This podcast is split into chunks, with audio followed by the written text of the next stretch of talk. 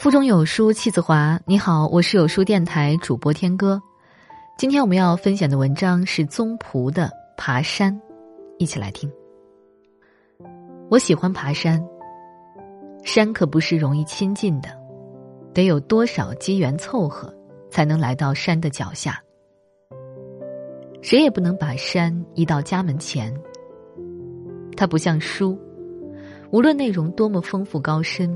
都可以带来带去，枕边岸上，随时可取。置身于山脚，才是看到书的封面，或瑰丽，或淡雅，或雄伟，或玲珑，在这后面蕴藏着不可知。若要见到每一页的景象，唯一的办法，是一步步走。山是老实的。山也喜欢老实的，一步一步走着的人。我们开始爬山，路起始处有几户人家、几棵大树、一点花草，点缀着这座光秃秃的山。向上伸展着的路，黄土白石，很是分明。到了一定的高度，便成为连续不断的之字形。从这面山坡转过去，不知通向哪里。山路不算险，但因没有修整，路面崎岖，很难行走。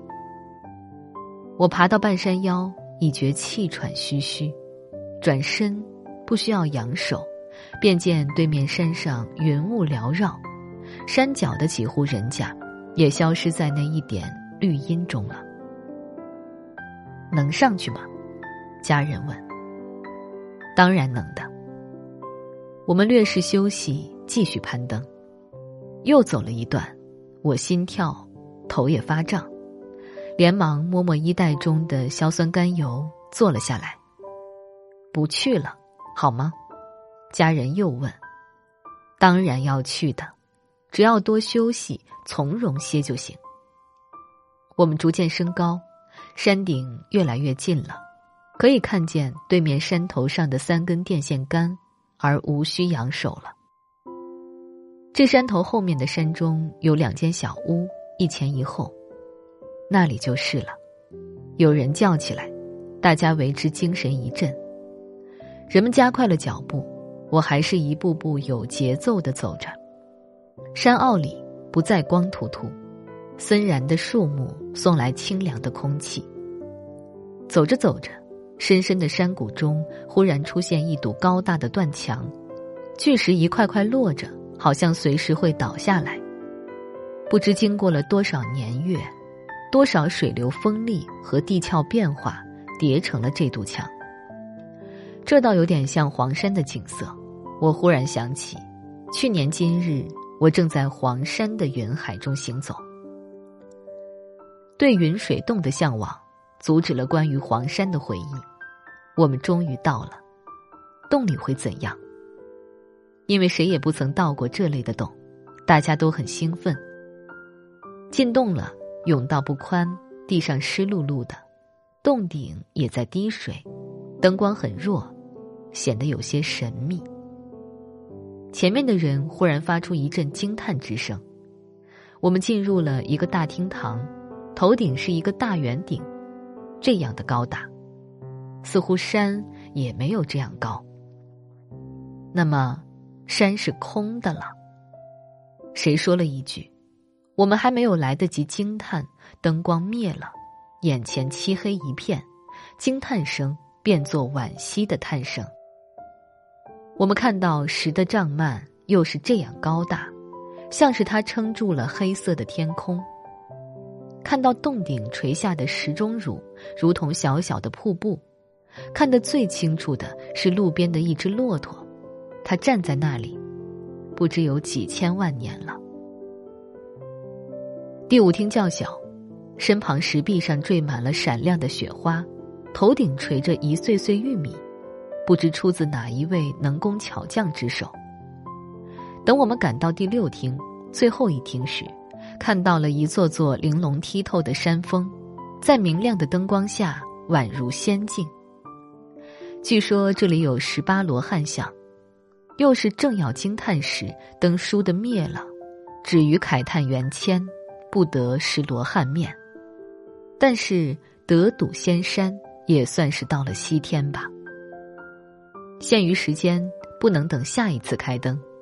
虽然只匆匆一瞥，那宏伟、那奇特、那黑暗，都留在了我的眼前。回来的路上，大家仍兴奋地谈说，只因没有看全，稍有些遗憾。我却满意，因为这番见识是靠一步步走才得到的。我们又一步步下了山，车上人都睡了，我不由得又想起黄山上的那几天。那一次，医生原不批准我上山，见我心诚，才勉强同意。我也准备半途而废的。到慈光阁的路上，只是一般山景，已经累了。上了庙后的从容亭，忽觉豁然开朗。远处的大谷露出宽阔的石壁，如同敞开胸怀，欢迎每一个来客。小路便沿着这雄伟的山谷向上，向上，消失在云雾中。谁能在这里止步呢？而且那“从容”两字用得多好。我常觉黄山的文化修养较差是件憾事，这两个字却是我一直不忘的。到半山寺，我已抬不起脚，猛抬头，看见天都峰顶的金鸡是那样惟妙惟肖，顿时又有了力气。上来吧，上来吧。他在叫天门，也在召唤远方的陌生人。走吧，走吧，一步步从容的走，终究会到的。我一步步走着，看那大鳌鱼那样大，那样高，那样远。我终于钻进了他的腹中，又从嘴里出来了。我在平天征上漫步，在东海门流连。我走的是现成的路，是别人一步步走出来的现成的路。徐霞客初到黄山时，是用锄凿冰，凿出一个坑，放上一只脚。如果在现成的路上还不能走，未免惭愧。当然，若是无心山水，当作别论。我登上了始信峰，那是我登山的最终极处。这峰较小，却极秀丽，只容一人行走的窄石桥下，深渊无底。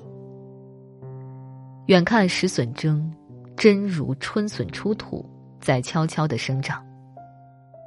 峰顶是一块大石，石上又有石，我没有想到上面又写着“从容”二字。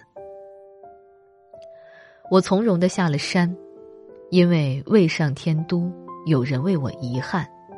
想来我虽不肯半途而废，却肯适可而止，才得以从容始，又以从容终。后来一直想写一段关于黄山的文字，又怕过于肤浅得罪山林，不料从小小上方山的浮光掠影中，联想到去年今日。无论怎样的高山，只要一步步走，终究可以到达山顶的。到达山顶的乐趣，自不必说；那一步步走的乐趣，也不是乘坐直升机能够体会到的。不一步步爬，可怎么上山呢？